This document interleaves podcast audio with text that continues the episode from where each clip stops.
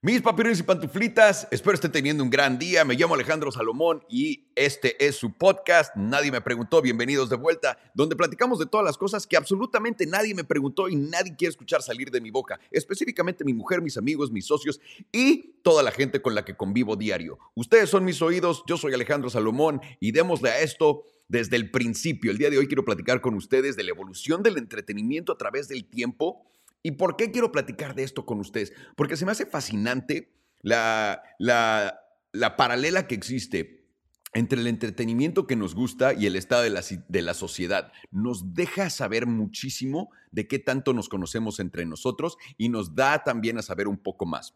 Empecemos desde el principio. Vamos a hablar del entretenimiento moderno. No me voy a ir a, no se preocupen, no es clase de historia y, oh, es que los griegos empezaron con... No, no, no, no, no. Vamos a empezar de simplemente cómo llegamos a la televisión, cómo llegamos al radio, etcétera, etcétera, etcétera. Y lo interesante, cómo han cambiado las dinámicas de estos mismos mercados. Y espero que estén listos. Es algo que me apasiona, algo que entiendo mejor que muchísima gente, algo en lo que he trabajado por años y en muchísimos diferentes lados del campo. Para ustedes que no sepan, he producido, dirigido, escrito, actuado, eh, eh, todo lo que se imagina en una película. También he hecho fondos para comprar estudios en el pasado. Eh, también he hecho programación, de todo lo que se puedan imaginar en la industria del entretenimiento. También, obviamente, comerciales, bla, bla, bla, bla. Todo este buen desmadre. Entonces, vengo de ahí, tengo muchísimo amor por crear. Se pueden dar cuenta porque sigo creando. Seguimos acá dándole con todo en, en YouTube, ya que me salí de Hollywood y todo ese desmadre. Y Empecemos. El entretenimiento siempre a través del tiempo nos da una muy buena idea de cómo está parada la sociedad. Si vamos de vuelta a 1900, a los 1920, cuando la gente se iba de traje a, a los cines y se ponían a ver películas. ¿Se acuerdan lo sobreactuadas que eran las películas? Y obviamente lo tenían que hacer porque también no había ruido al principio, no había sonido en estas películas ni nada, pero todo era sobreactuado, muy demonizado. Aquí fue donde varias cosas muy polémicas ocurrieron, no sé si sepan, lo del blackface, de la gente pitándose la cara de negros y por qué tiene tanto una connotación tan negativa alrededor de la historia, es porque la gente en cargo, en cargo de Hollywood, aunque no lo crean, en Estados Unidos, tenía un problema racial y pues decidieron que iban a hacer todos los malos en las películas a los negros. Y con esto pudieron conseguir que la gente literalmente los tratara del culo. Pero hasta ahí atrás, no se acuerdan si no sé si hayan visto a los demonios que salían disfrazados y todos eran negros. Se mamaron. Entonces, el, cine siempre y el entretenimiento siempre ha sido una gran parte de, ahora sí que un staple de lo que está pasando en la sociedad en ese tiempo, cuando estamos viendo ese tipo de entretenimiento, ¿no? De ahí evolucionó tantito, el teatro tuvo un auge impresionante, de nuevo, un teatro súper, súper mega dramático, más allá de lo que tienes que ser dramático en la vida real, donde todo es muy falso, es demasiado. Del teatro, pues cambiamos un poco y nos volvimos muy fans de Hollywood. Hollywood tuvo su renacimiento por ahí de los 80, 70, cuando Martin Scorsese y todo el mundo estaba metido en cocaína hasta el culo. Se la pasaban muy bien grabando todas estas películas. Eh, y, y el cine empezó a cambiar. ¿Por qué? Se volvió más real dejaron de ser tan sobreactuados, tan dramáticos y empezamos a ver un poco más de la vida real y a la gente le encantó eso, dejaron un poco el teatro y poco a poco vimos una, divergencia entre los dos. Broadway, el teatro y el cine se fueron por caminos separados. El teatro hace unos años, estoy hablando de cuando yo empecé a hacer películas, o sea, ya 2000, no sé, 2007, 2006, algo así. Eh, el teatro ya había, pues, se, había, se había bastantemente enfriado. La gente pues, no le metía tanto. Tenemos una, dos, tres obras al, al año, cada dos años, que pegan cabrón, no hay duda de eso. Todavía hay apetito para eso, pero es muy pequeño. Y de ahí las películas siguieron tomando auge. Quiero tomar una desviación para llevarlos a la televisión.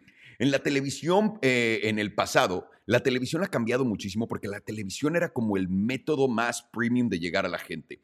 No había muchas opciones para que tú conocieras a nadie más, no había la opción de que fueras y siguieras a alguien en Instagram, no conocías a esta gente, lo respetabas muchísimo. La gente en televisión llegaba a millones y millones de personas que literalmente trataban esto como, como, ahora sí que una hora familiar. La hora familiar nos vamos a sentar todos, vamos a ver la tele juntos y vamos a disfrutar de este show. La gente se volvió icónica, todo el mundo se quiso volver una celebridad, etc.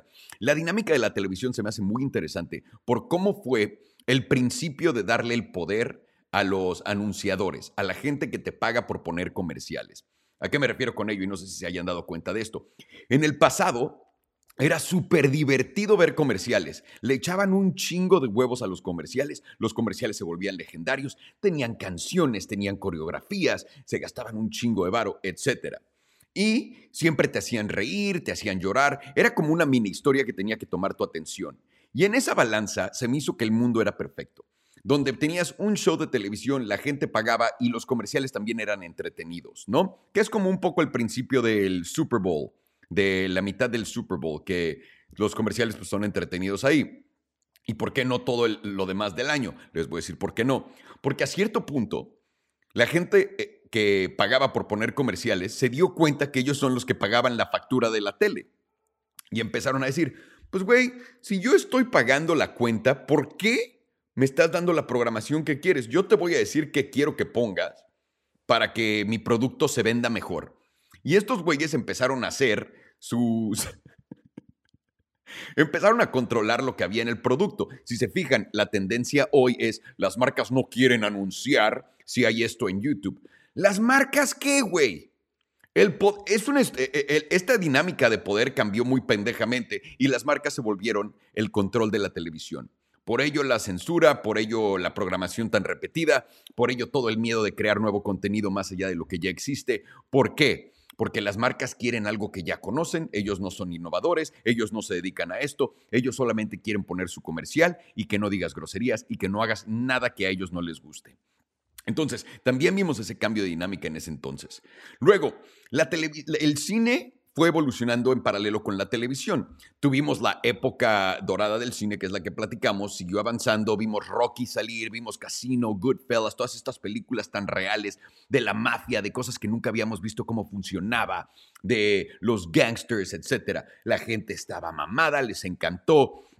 Y, y siguieron para adelante. Las películas en ese entonces eran esos, esos esos cineastas eran de verdad mis ídolos, porque era gente que tenía 2, 3 millones de dólares, salía con una cámara de 35 milímetros y a grabar cabrones. Y Rocky le hicieron con un presupuesto de un millón de dólares, me parece que en 1978, y hizo más de 228 millones de dólares. Le dio a Sylvester Stallone, me parece, el premio por mejor guion en ese entonces, no me acuerdo exactamente, pero, o sea, esos eran los tiempos de verdad, donde la gente salía a crear como creamos en YouTube con menos presupuesto, etc. Después vino el auge de Hollywood, todas las películas grandes, el CGI, etcétera y todo se fue por, esa, por ese lado. En paralelo, la tele se fue mucho a lo que fue sitcoms. Nos vamos a sentar todos alrededor de la tele y nos vamos a reír. Vamos a tener los dramas, las telenovelas. Se fue mucho a dinámicas personales e interpersonales con diferentes miembros de familia y amigos, ¿no? Porque la gente quería aprender cómo vivíamos. Estados Unidos siempre ha usado, eh, siempre ha usado a Hollywood de la mejor manera posible para poder agrandarse lo más posible. Si se fijan en todas las películas de entre los 80 hasta acá, todos los personajes siempre han sido ricos. En Mi Pobre Angelito, la familia de Mi Pobre Angelito, todo el varo que tenían. Em, en, ¿cómo se llamaba? Planes, Trains and Automobiles también. A todos siempre le iba. Ven, ve, ve cualquier película de Steve Martin, siempre viven en una casa bien nunca estuvieron jodidos y es como la realidad que siempre presentaron al mundo de que Estados Unidos esto. Y luego se volvió a Estados Unidos, salva al mundo, etcétera. Lo han visto en Transformers, o sea, Transformers es una marca japonesa y las películas están hechas en Estados Unidos y cuando vimos, bueno, yo no vi la de Mark Wahlberg, pero vi la escena esa donde sale la bandera de Estados Unidos que Michael que están cambiando las tomas y haciendo todo glorioso. Es de no mames, ¿no? Pero en fin, Pasa esto, Hollywood hace un gran trabajo haciendo esto y de la nada en la televisión empezaron a salir reality shows. ¿Quién se acuerda de Big Brother? ¿Quién se acuerda de... Aparte de Big Brother, ¿cuál era el otro? El de... El de los gringos que se iban a la playa a ponerse hasta el culo y se cogían entre todos. No me acuerdo cómo se llamaba. Pero empezaron a salir los shows, de, los reality shows. Y a la gente le encantó. Hubo una tremenda movida de lo tradicional de todo lo que veo todo el tiempo a reality shows. Ahora, tengo que hacer un paréntesis y decirle, un reality show no es nada real. Es productores que piensan en situaciones, se las damos a gente que sabemos que va a reaccionar de cierta manera y los ponemos ahí para que lo hagan. Tenemos un millón de cosas grabadas y lo editamos de acuerdo a lo que necesitamos ser editado para que nos cuente la historia que nosotros escribimos antes. Así es como funciona eso. No hay nada real en los reality shows. Aparte de que la gente de verdad está gritándose y eso, eso sí pasa, 100%. Pero fuera de eso, no es de verdad. Todo esto son situaciones provocadas. Entonces, la dinámica de la gente no es normal. Pero a la gente aprendimos una cosa. Les encantó. Les fascinó ver realidad. Les fascinó ver a gente fuera de su... Tengo un traje, me porto muy bien, es todo lo que hago y a esto me dedico. Les encantó. Y en paralelo, en el cine, empezamos a ver películas que pudieran ser reales, como The Blair Witch Project, Paranormal Activity. Y empezamos a, tener ese hambre por la verdad, por la realidad. Y de ahí, pues los reality shows fueron empujando, fueron creciendo. Tuvimos a las housewives de todos lados, que son las mujeres ricas de no sé dónde, y todas se pelean entre ellas. No sé por qué.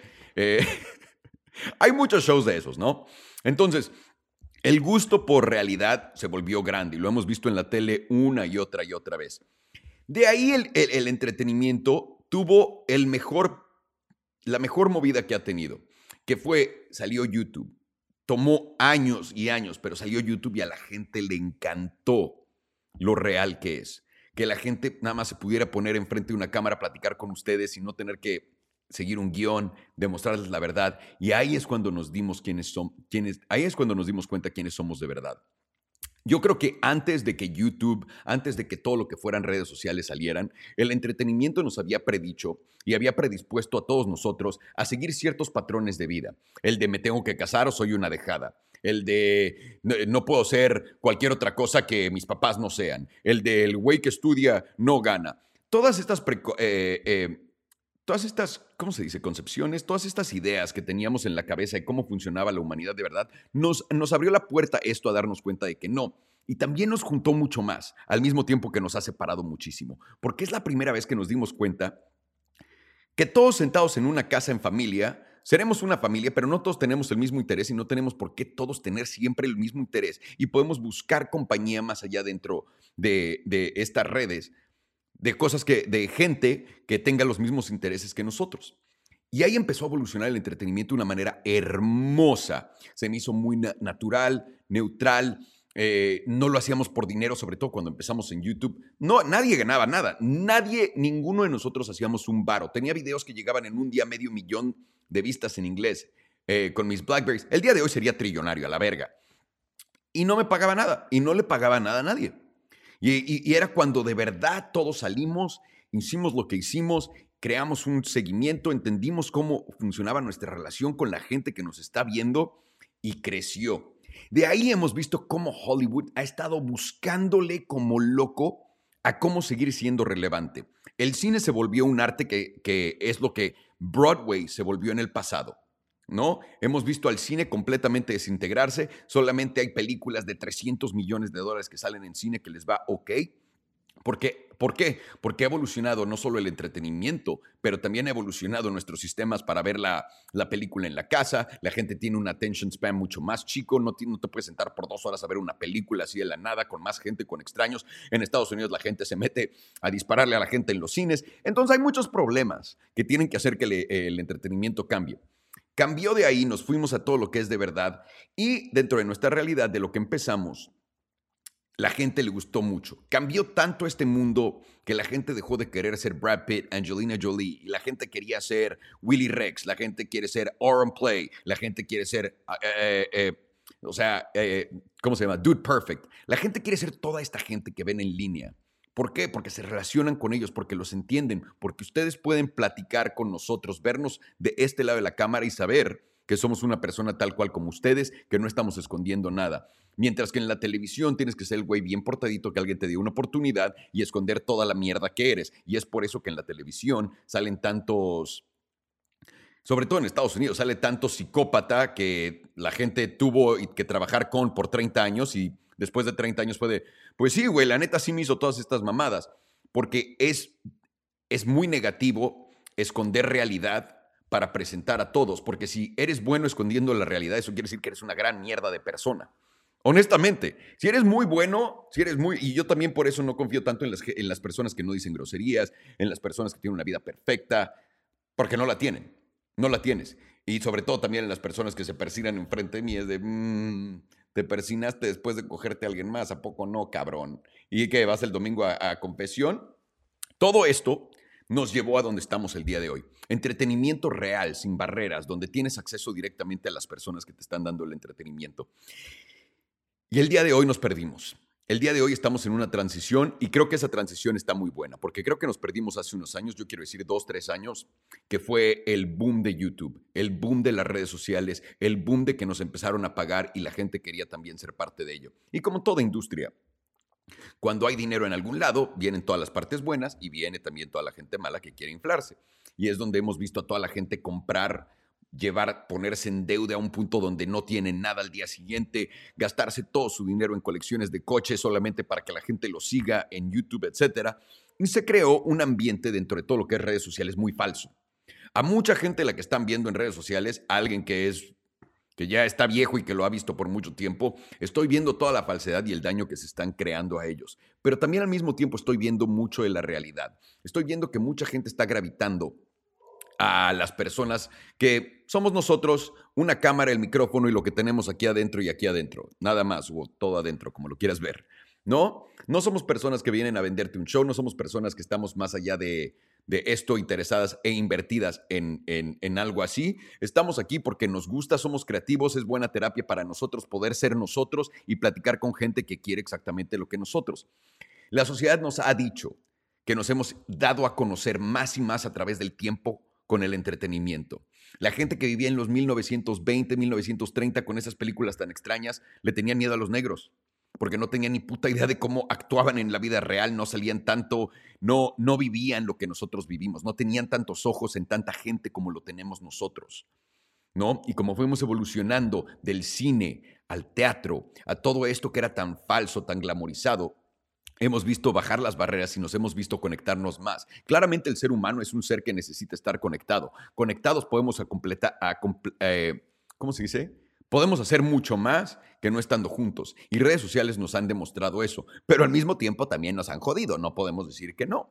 Entonces, el entretenimiento evoluciona con la sociedad, de acuerdo a lo que hemos visto. También en tiempos buenos y malos se ve. Cuando las mejores comedias empiezan a salir, es cuando la economía está más puteada en la historia.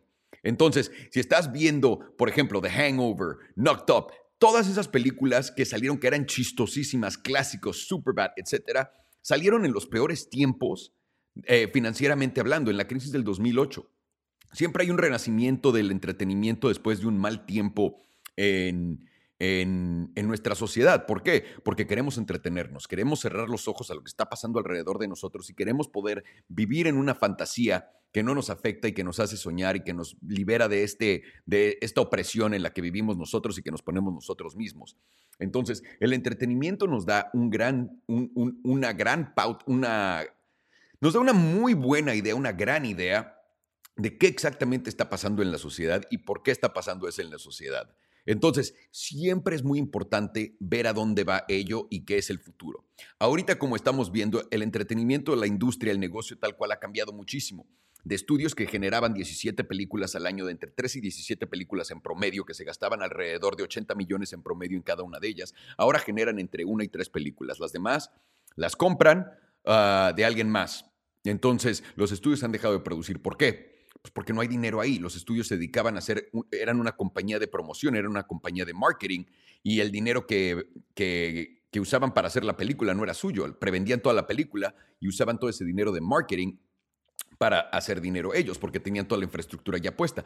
Ahora que su marketing de 1930 ya no sirve, los estudios están teniendo un muy difícil trabajo poder eh, eh, competiendo con Amazon, con con Apple, con todo el mundo creando contenido. ¿Por qué? Porque Amazon, Apple, ellos lo hacen nada más para entretener a sus usuarios y tienen billones de dólares para quemar que les trae un beneficio extra a sus usuarios.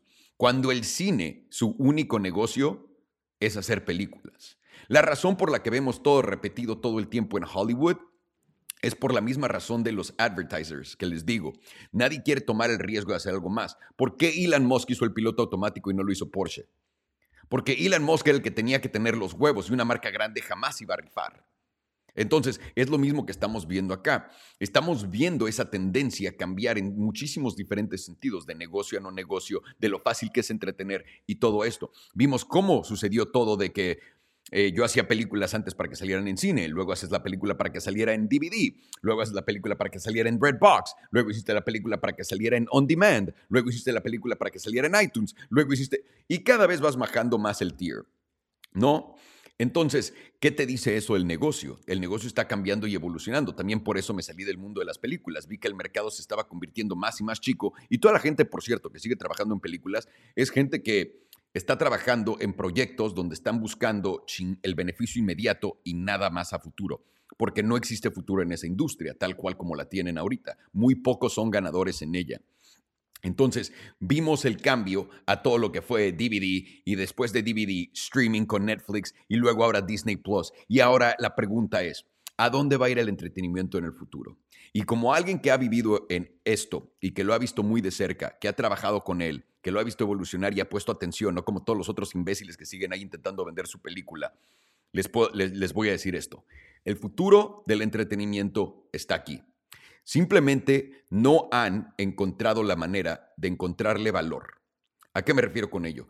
Toda la gente que se dedica a hacer lo que yo, que somos streamers, que somos YouTubers, que somos Twitchers, que, somos TikTokers, que somos eh, Instagramers, toda esa gente tiene marketing gratis y tiene contenido que generan gratis, o si no es gratis, a muy bajo costo. Cuando Netflix tiene que generar contenido que cuesta millones y después publicitar por millones para que la gente vaya a sus, a sus mercados. Netflix, eh, YouTube, Paramount, todos los estudios empezaron a sacar, ahorita es como ¿Se acuerdan la, expansión y la locura de los coches eléctricos cuando recién salió Tesla? Que todo el mundo, y hasta la fecha, todo el mundo quiere ser el nuevo coche eléctrico y hay muchísimas compañías de coches eléctricos que no hacen nada y etcétera. Lo mismito va a pasar ahorita con todos estos streaming services, porque la gente no tiene para suscribirse a todos. La idea de cable era bajar el costo de tener toda esa programación en un paquete.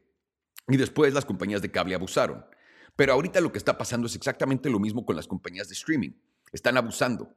El contenido ahorita ya no vale lo que valía antes para estos estudios. La gente lo veía así. Era de, güey, voy a ver una película al cine, se gastaron 100 millones de dólares. Y ahorita la gente lo ve, pues veo esta película de Batman que les costó 300 millones de dólares o voy a ver el blog del Juca. No, imagínate la depresión del güey que se gastó los 300 millones de dólares.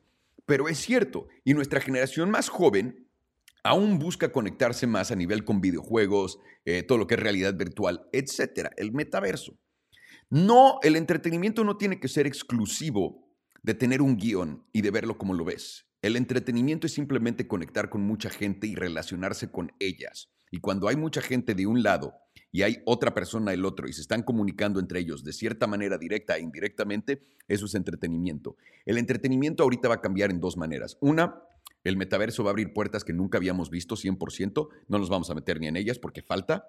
Y la que sigue es la consolidación de todos los streaming services en una plataforma, pero el ganador no solo va a ser el que sea el que haga eso bien. El ganador va a ser el que entienda el valor que tienen todos los creadores de contenido que lo hacen gratis, el que cree un sistema de programación alrededor de ellos y que monetice esa otra ventana de, de programación.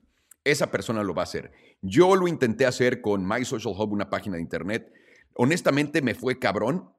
Lo que aprendí de ella y por lo que falló, en realidad no falló, porque lo que invertí lo saqué. O sea, hice más de un millón de dólares yo solo con mi página y otras personas hicieron cientos de miles de dólares. Entonces nos fue muy bien dentro de lo que fue la inversión, si lo quieres ver así. O sea, no fue un negocio que perdió, gracias al cielo, pero no fue un negocio que tocó el potencial que debió haber tocado. Si el día de hoy yo pudiera hacer eso de vuelta, lo que haría es simplemente pagar a los influencers que se queden callados, o sea, cállate, toma este dinero, dame tu contenido, yo me encargo de programarlo, yo me encargo de todo y te voy a decir cómo tienes que, decirle a tu audiencia que vas a estar en este canal y la verga.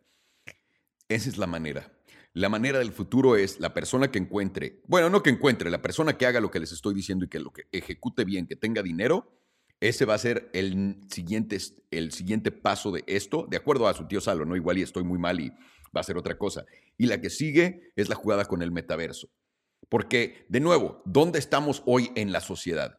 ¿Qué es lo que nos interesa hoy como sociedad? Y es a donde queremos apostar. Siempre me fue bien en las películas por eso. Cuando, cuando todo el mundo quería hacer películas para cine y ya para DVD, a mí me presentaron la oportunidad de trabajar en televisión. Y cuando me la presentaron y vi los números de televisión, dije, esto no puede ser real.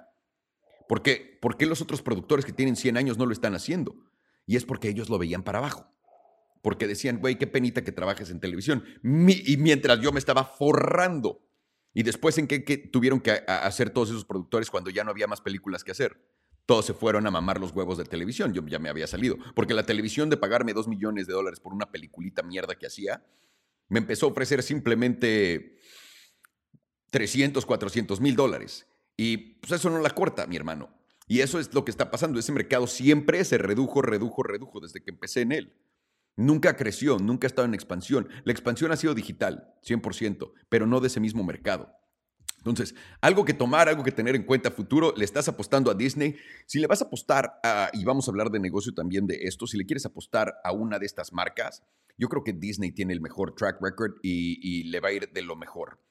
Fuera de Disney, yo estoy un poco preocupado por Netflix porque Netflix tiene que tomar otra decisión que le dé otro tipo de contenido más grande, que llame más la atención y, que pueda superar también a alguien como HBO, que siempre ha sido el que hace el estándar del contenido en, en televisión.